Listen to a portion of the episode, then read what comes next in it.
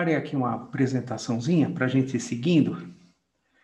Ela é uma mescla assim de da história de Israel e de uma da história da Redentor. Vocês já vão já vão ver. Aí eu, eu coloquei um título nesse capítulo 2 de, de Ageu, né?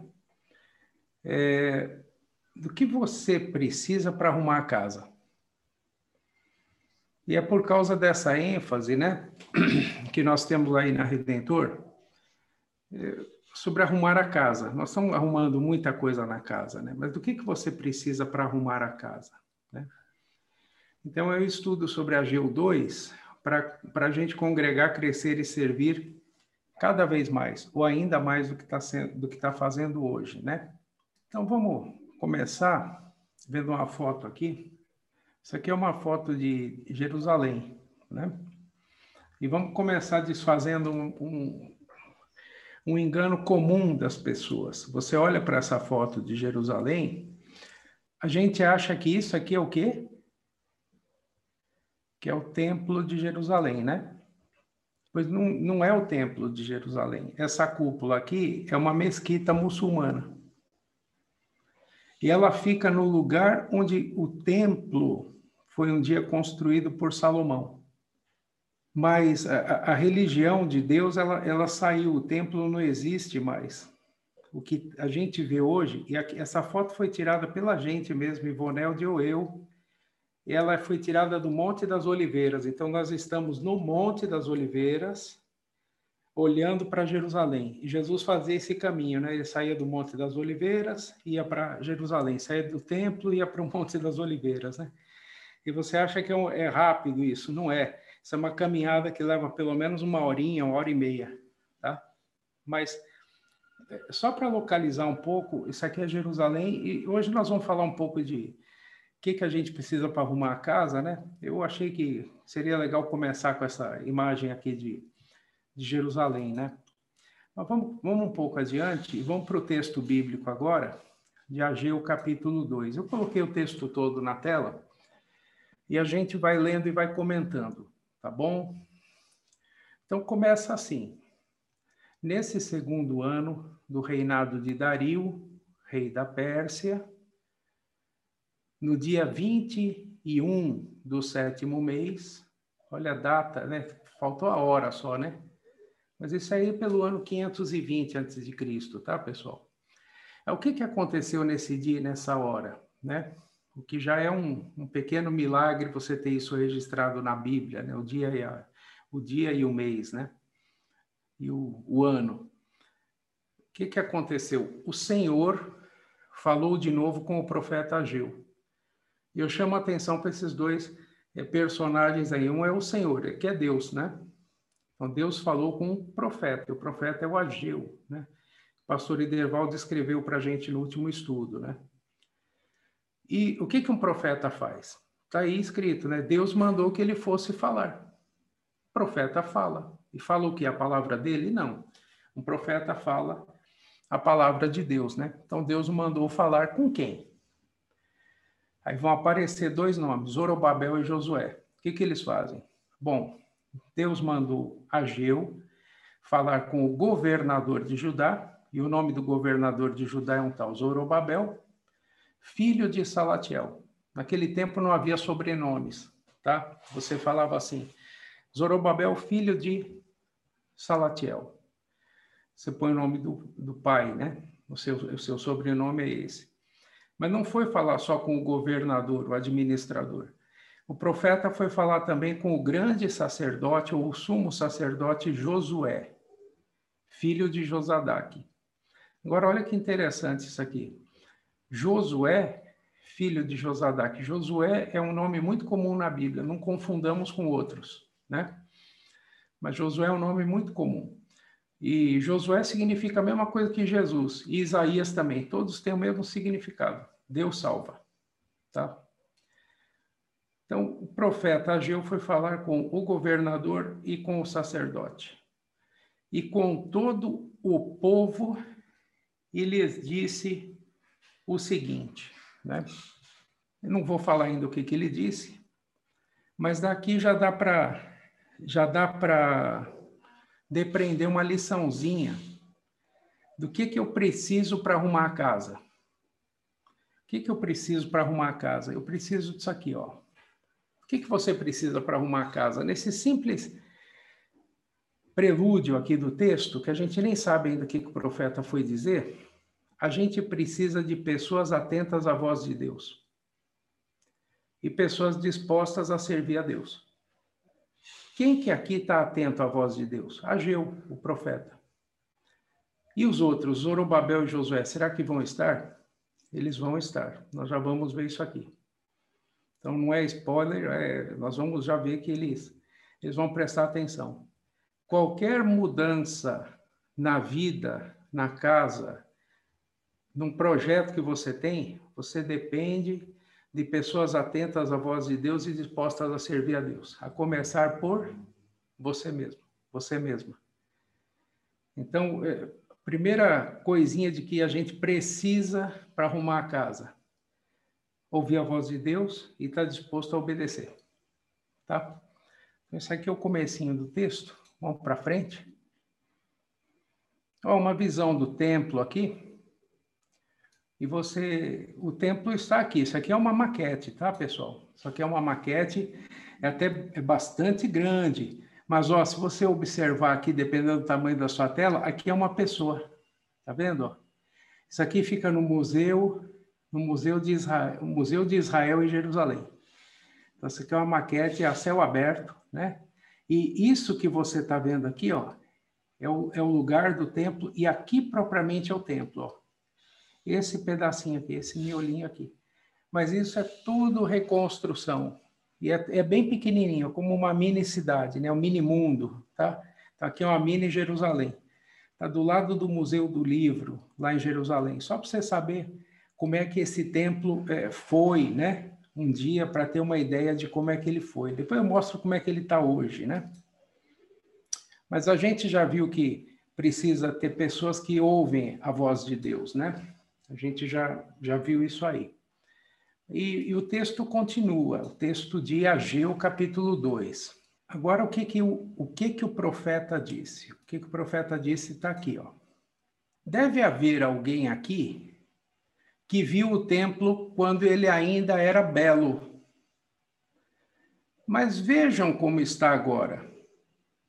Não lhes parece que não vale nada mesmo? Vamos parar por aqui a leitura para fazer um comentário. Por que, que o profeta está dizendo isso? Deve haver alguém que viu o templo quando ele era belo. Porque o templo, naquele momento em que o profeta está falando, ele não existe.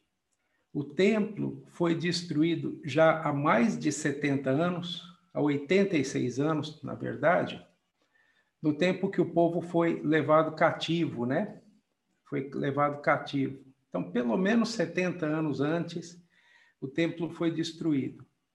E se é, houve algum menino ou um jovenzinho que foi levado para o cativeiro babilônico, ele saiu de lá com 8, 9, 10 anos, 70 anos depois ele está com 80, está vivo ainda.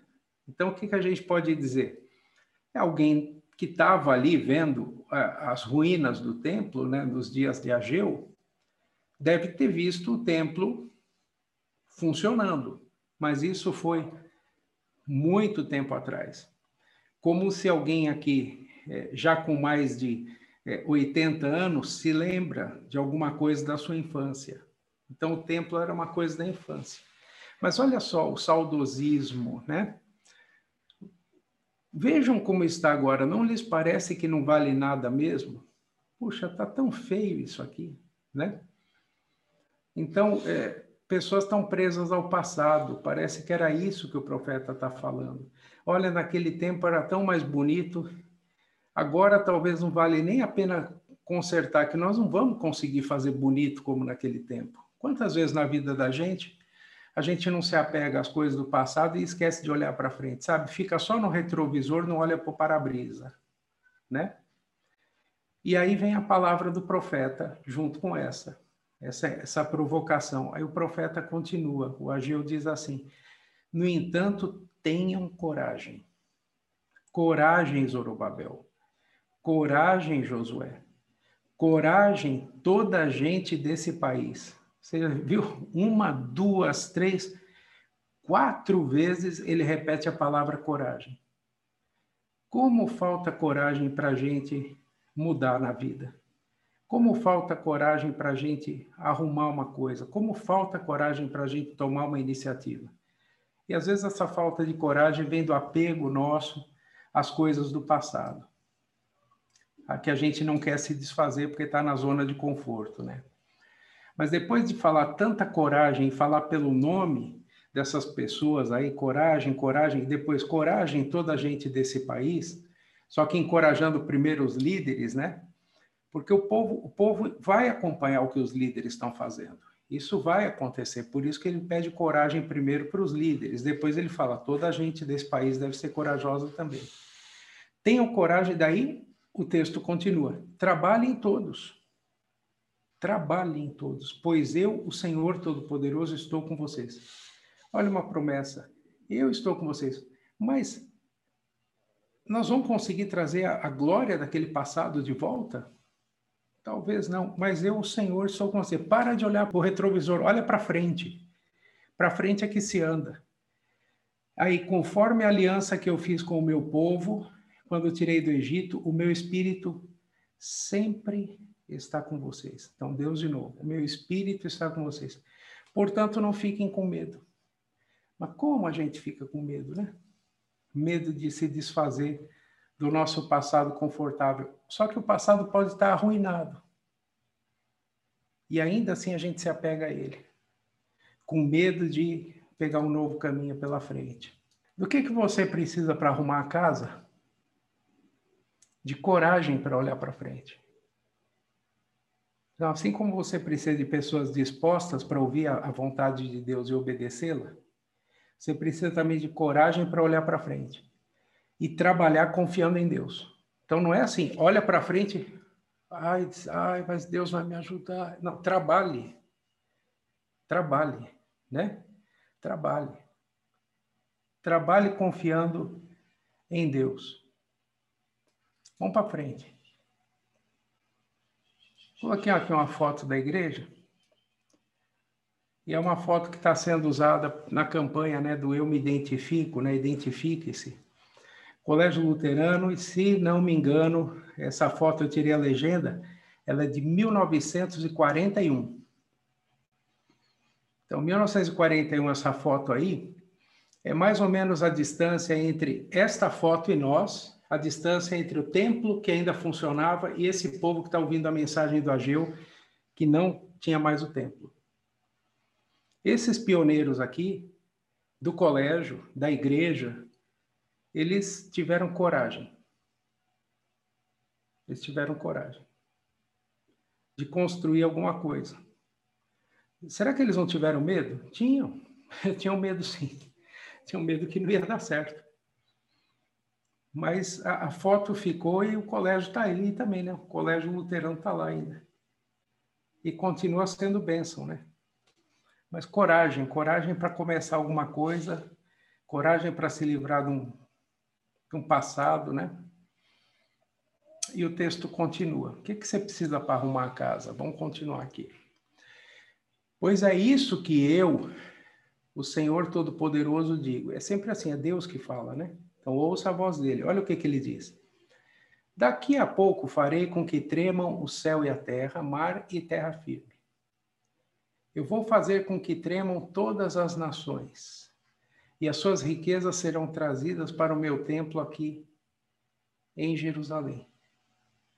Aquela expressão que Deus move mundos e fundos para nos ajudar, talvez venha desse texto aqui. É uma expressão popular, pouca gente se dá conta de que ela pode estar na Bíblia, porque diz que Deus vai fazer o céu e a terra tremer para cumprir o propósito dele. E olha que interessante, o povo estava com medo enorme de que o templo novo que eles estavam para construir, e eles já estavam atrasados na construção, ela estava parada há 16 anos no, no tempo do profeta Ageu, quer dizer, eles começaram uma obra e pararam. Eles tinham medo de que não ia ficar tão bonita quanto a anterior. Porque a anterior era, era magnífica, ela era toda revestida é, é, era de pedra, revestido com madeira e por cima da madeira ouro. Já imaginou isso? Nos dias de Salomão, era ouro por cima da madeira. Acho que, acho que eu não vi uma coisa assim na minha vida, talvez ninguém tenha visto aqui, não sei. Eu não vi. Uma casa toda é, revestida de ouro, não tinta dourada, ouro mesmo. Chapas, lâminas de ouro. Aí Deus diz aí para o povo: e assim encherei o meu templo de beleza. A quem, quem é que vai encher o templo de beleza? Deus. Deus diz: sou eu. Eu vou encher o templo de beleza. E aí Deus diz, dá uma acalmada naquele pessoal que diz: não vai ficar tão bonito. Porque e aí Deus justifica: toda a prata e todo o ouro do mundo são meus. A gente diz muitas vezes: eu não tenho recurso. Peça a Deus. Ele tem o recurso ele vai abrindo as possibilidades. Toda a prata e todo o ouro do mundo são meus. E aí, olha a palavra de Deus, porque é o Todo-Poderoso que está dizendo isso. Então, o novo templo será ainda mais belo do que o primeiro. Não importa muito o gosto, a opinião da gente. Se Deus quer que aconteça, vai acontecer. O novo templo será ainda mais belo que o primeiro, e dali eu darei prosperidade e paz ao meu povo. Eu, o Senhor Todo-Poderoso, falei. Essa, esses termos, prosperidade e paz, pode se, significar assim, é, um, uma vida boa, uma vida boa e feliz. E a gente precisa estar perto de Deus para ter uma vida boa e feliz, né? E o templo, especialmente naquele contexto, depois do cativeiro da Babilônia, é, ele significa a presença de Deus no meio do povo, né? E o povo queria uma vida é, pacífica, uma vida feliz. E eles precisavam do templo. Então Deus fala para eles: vocês estão presos ao passado? Vocês estão com medo de fazer uma obra chinfrim? Não, eu vou, eu vou dar. O recurso todo é meu. E por isso que a lição agora do que, que eu preciso para arrumar a casa vem daqui, né? O que, que você precisa para arrumar a casa?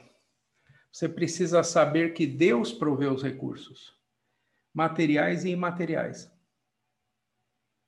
recursos materiais todos, a riqueza, tudo que você precisa, Deus pode providenciar.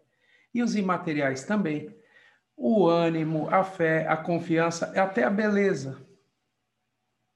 A beleza que sai da ponta do, do lápis de um arquiteto que é, imagina o impossível e desenha isso e fica lindo, né? E fica lindo, né? Deus usa as pessoas que Ele quer para fazer coisas lindas e Ele dá talentos e dons a todos, reconheçam ou não. Então Deus tem os recursos todos que a gente precisa. Então a gente estando atento à voz dele e apto para obedecê-lo, a gente também é, sabendo que Deus provê os recursos materiais e imateriais, pode ter coragem para seguir adiante, confiando em Deus e tocando os planos. E o texto continua. E a gente está aqui no Ageu capítulo 2. Olha aqui, ó. Essa foto aqui é de 1978. Na frente da Redentora, aí você vê ali do ladinho tem Colégio Luterano e lá no pórtico como eu me lembro disso? Me lembro até do portãozinho.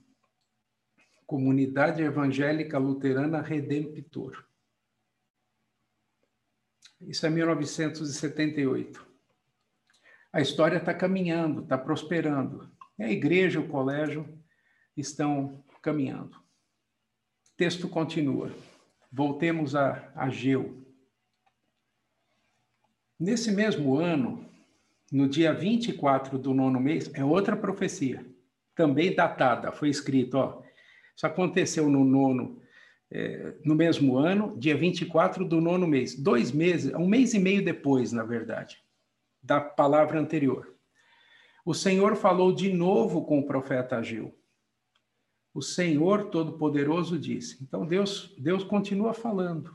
E é assim, né, com a palavra dele.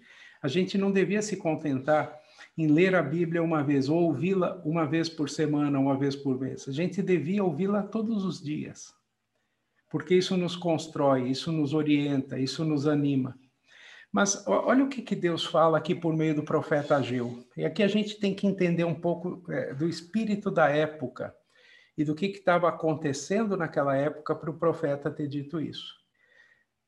Deus diz assim: Ageu, vá falar com os sacerdotes e peça a opinião deles a respeito da seguinte questão. Então, Deus supõe uma pergunta, né?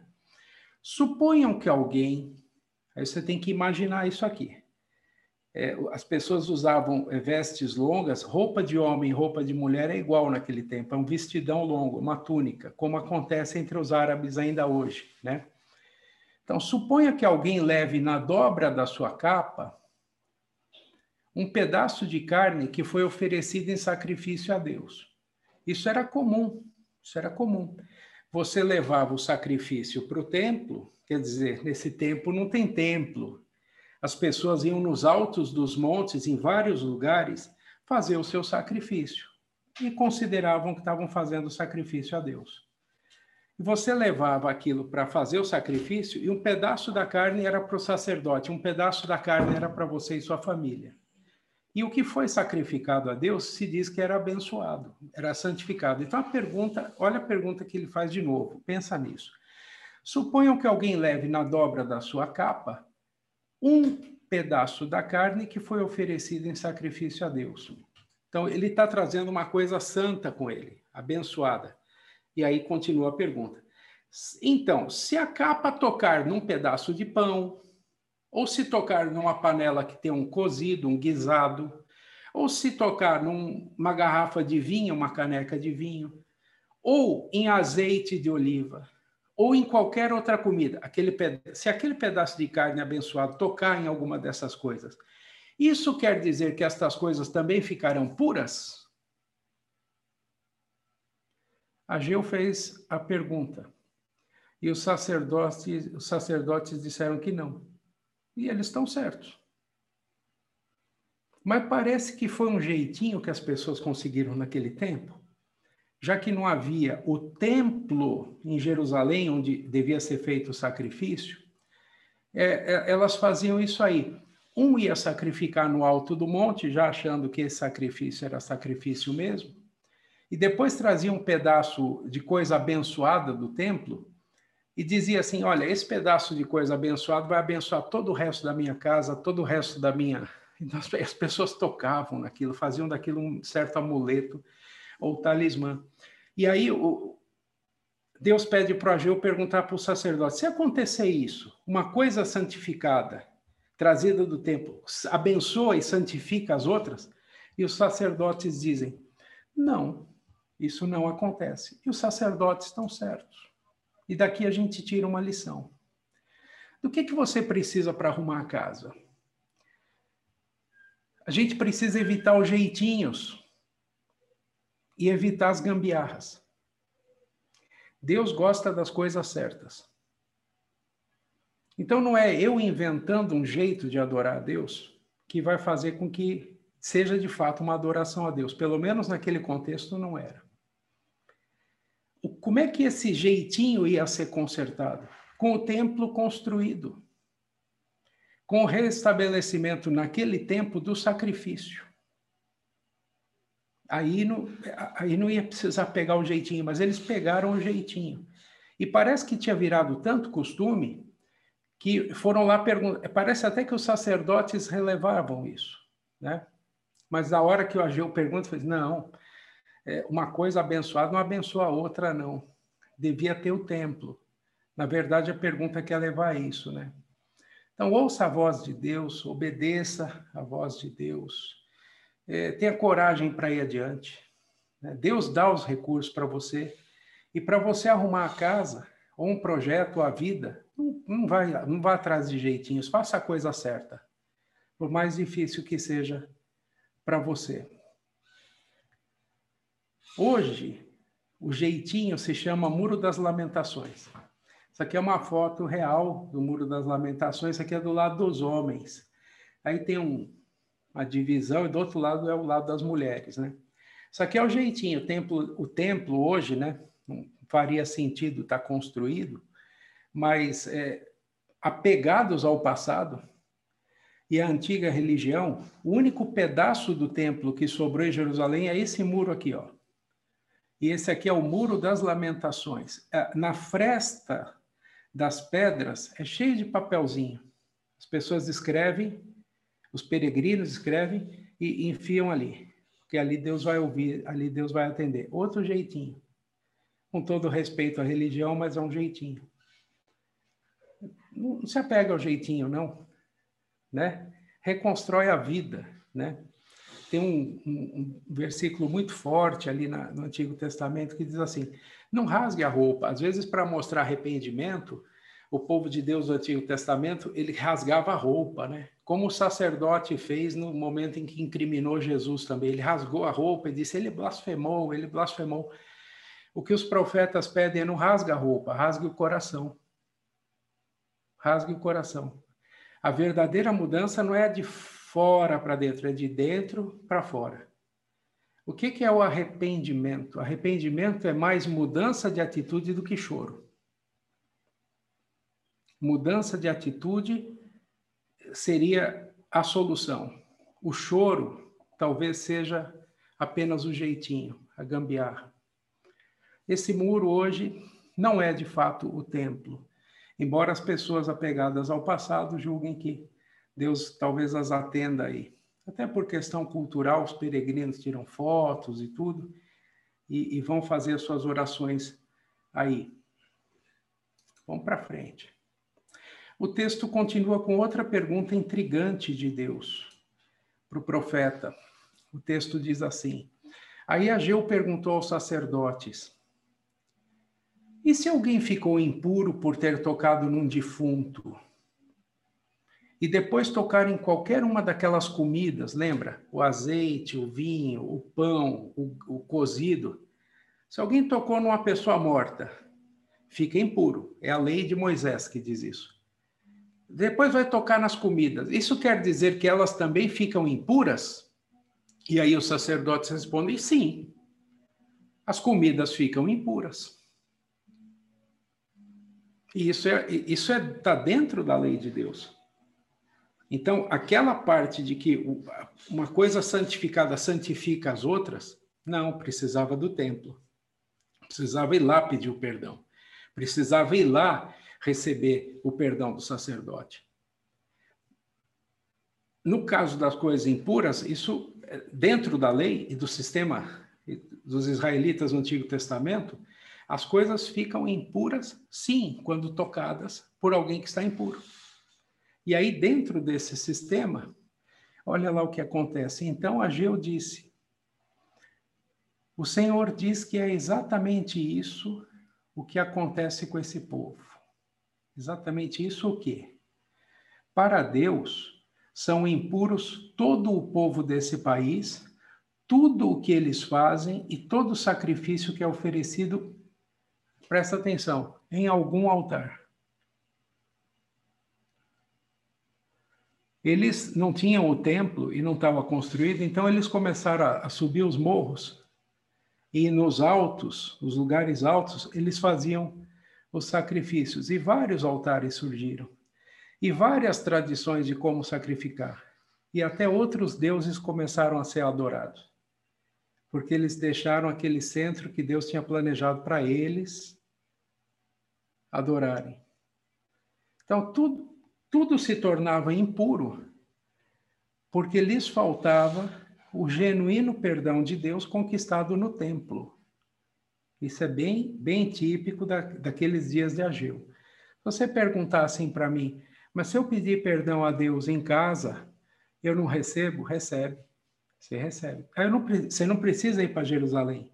Você não precisa ir nem para Redentor para conseguir o perdão de Deus. Deus te perdoa. A lição, no entanto, que eu tiro daqui é essa aqui, ó. O que, que do que, que você precisa para arrumar a casa? E aqui é uma coisa interessante. A gente precisa saber que o virtual é possível, mas o presencial é necessário. E aqui eu estou falando do culto, eu estou pensando lá no povo do cativeiro, né? Eles ficaram 70 anos sem o templo no cativeiro, mas eles estavam a 2.500 quilômetros de Jerusalém. E não tinha como fazer um templo lá. Então, por um tempo, você consegue ficar sem. E você diz: Deus me perdoe, Deus te perdoa. Agora, não fique inventando jeitinhos. Por exemplo, para tomar a Santa Ceia, vá à igreja. Eu acho que em algum momento a Redentor vai precisar encarar os fatos e voltar com força à modalidade presencial também. Aí você aí vai pensar assim, Paulo, então você está falando mal do virtual? Não, o virtual é bênção. O virtual é bênção. Para vocês terem uma ideia, o sinal do nosso culto chega no mundo inteiro. As leituras bíblicas que estão sendo gravadas semanalmente, dia a dia chegam a mais países. E tem gente ouvindo a palavra de Deus lá. Então, o virtual é bênção. Aliás, sem o virtual, nós teríamos ficado sem ouvir a voz de Deus nesse tempo de pandemia. Mas, para algumas coisas, você, você, você só tem como ir ao presencial. Não demos o jeitinho. O batismo é na igreja. A Santa Ceia é na igreja. A comunhão com os demais é na igreja.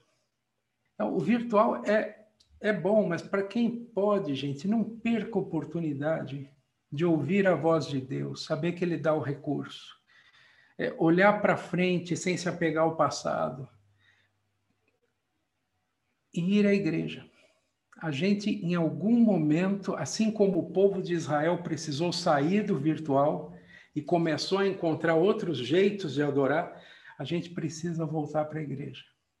Olha que bonita a igreja. E tem umas coisas aí que você só tem aí, viu? A pia batismal está aqui do lado, ó. E aqui está a mesa da ceia. Felizmente a participação ela tem crescido, ela tem crescido.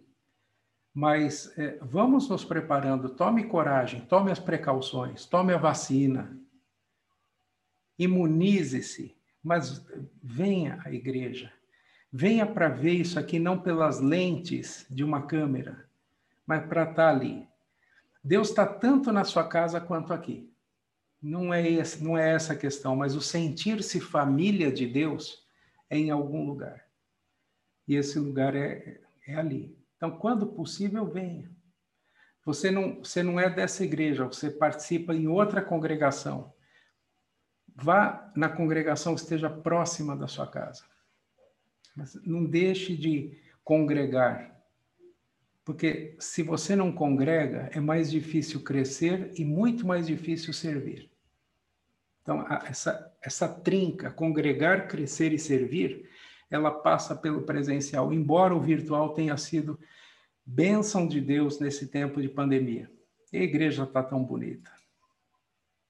Vamos para o fechamento do capítulo? O Senhor Deus diz: Pensem bem em tudo que aconteceu desde aquele dia. Que dia? Vamos, vamos ver.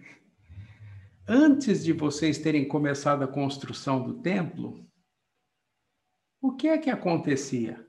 Então parece que o, o templo já está começando a ser construído, né? Vocês já vão ver que está mesmo. O que, que acontecia antes de ter começado? Eles já sabiam que era para construir, porque as muralhas em volta eles conseguiram construir. Mas o templo não. Por isso que vem aquela crítica no capítulo 1 que o pastor Ederval falou para nós.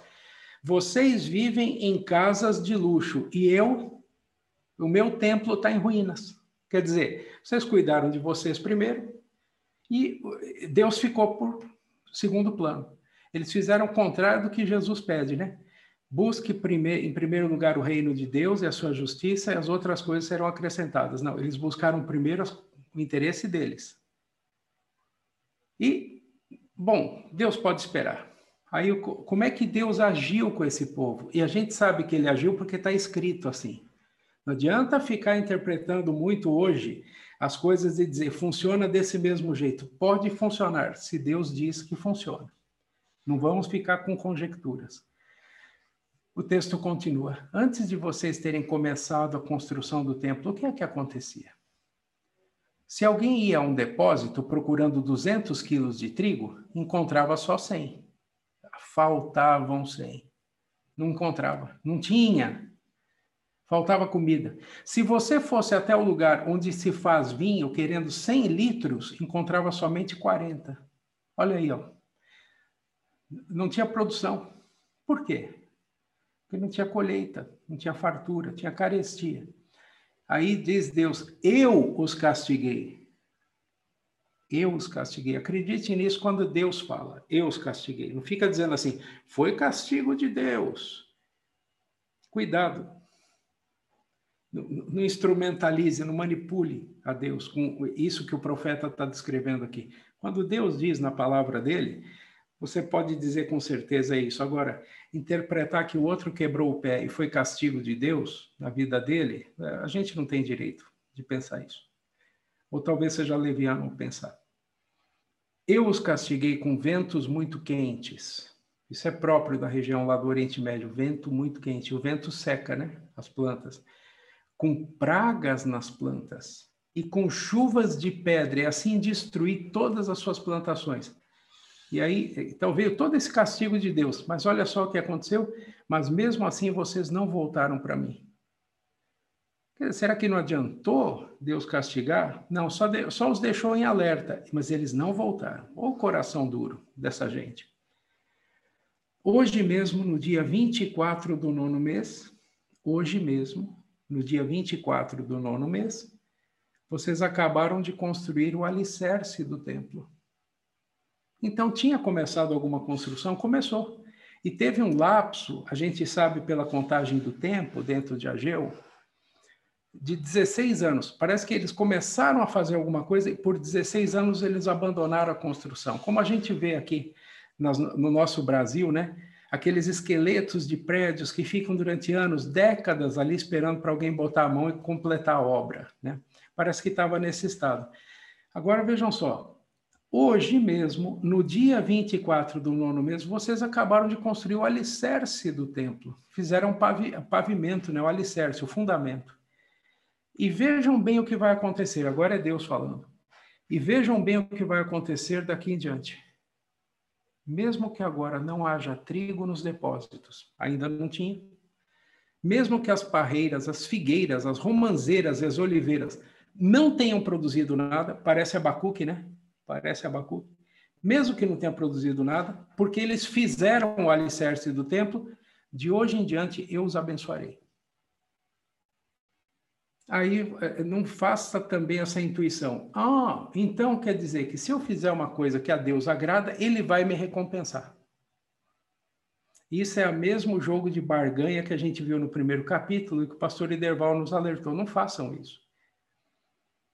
A gente faz porque Deus já nos ama, porque Ele já nos deu a vida, porque Ele merece a nossa vida, os nossos dons, o nosso serviço.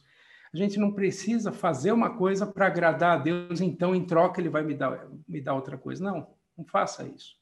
Mas olha é, como é que ele descreve. Porque vocês cumpriram o meu, a minha ordem e ele tinha dado o mandamento, eu vou recompensar vocês, eu vou abençoar vocês. E a carestia e a falta de colheita vai parar. Tem uma lição para a gente? Tem.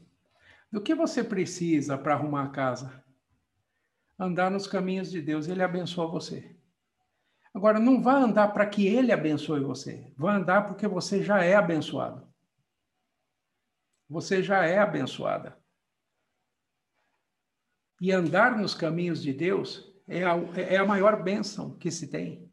Porque a vida eterna já começou para nós. Então, vivamos como cidadãos dos céus. Não para ganhar o céu, mas porque nós já ganhamos. Não porque eu, eu quero tirar alguma coisa a mais de Deus, eu quero exigir dele. Não, não exija nada. Ande nos caminhos dele e você é uma pessoa abençoada. Lembre-se que a gente tem que ouvir a voz de Deus, receber dele a coragem, obedecê-lo, saber que dele eh, vem todos os recursos. Ele tem o jeito dele de fazer as coisas, o jeito certo.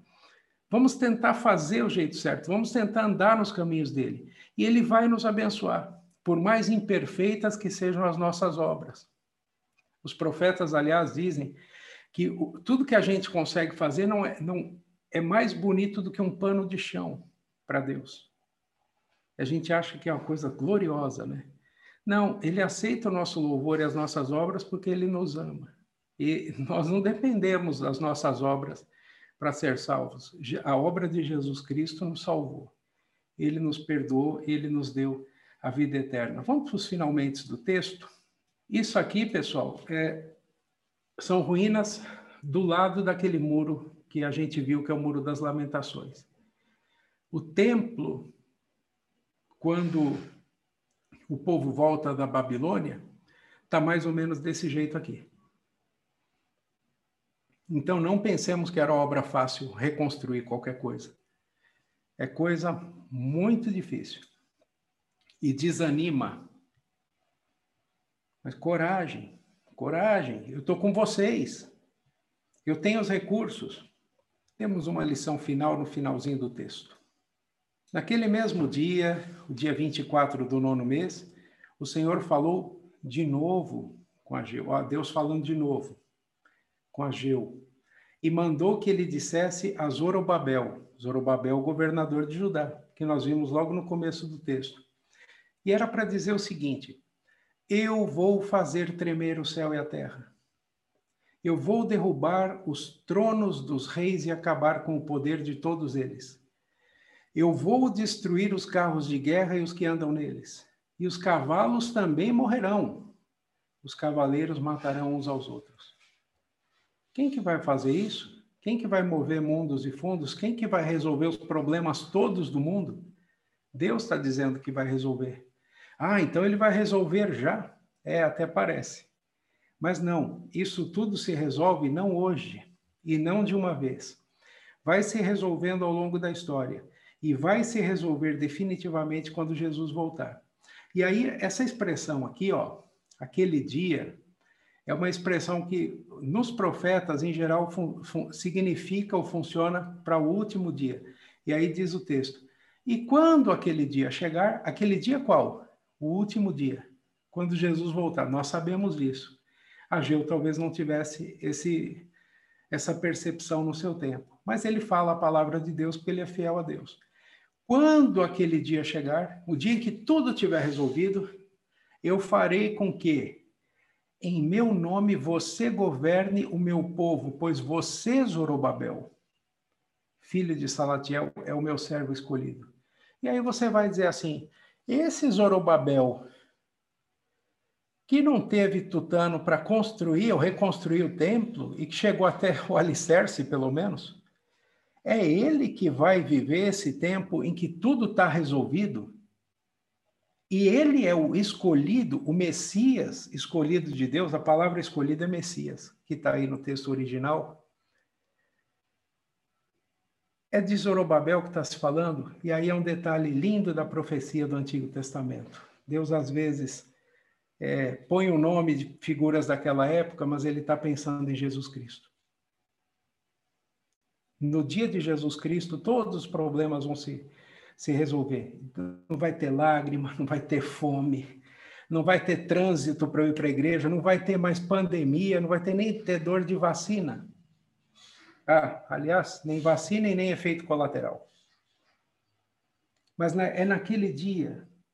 Esse Zorobabel aqui está servindo, na verdade, de um tipo, um papel, um personagem que vai apontar para Jesus Cristo, nosso Senhor. E por que eu posso acreditar nisso? Porque o, o texto de, de Ageu termina com um selo profético. O selo profético é isso. Eu, o Senhor Todo-Poderoso, falei. E se eu, o Senhor Todo-Poderoso, falei, dito e feito, eu posso acreditar. Do que, que você precisa para arrumar a casa? A sétima e última lição. Da companhia e da bênção de Deus até o dia de Cristo. Vamos tentando, vamos vivendo, um dia de cada vez, uma semana atrás da outra. Vamos de cultos virtuais sempre que possível e na hora que der. Mas a igreja está lá, o templo já está construído.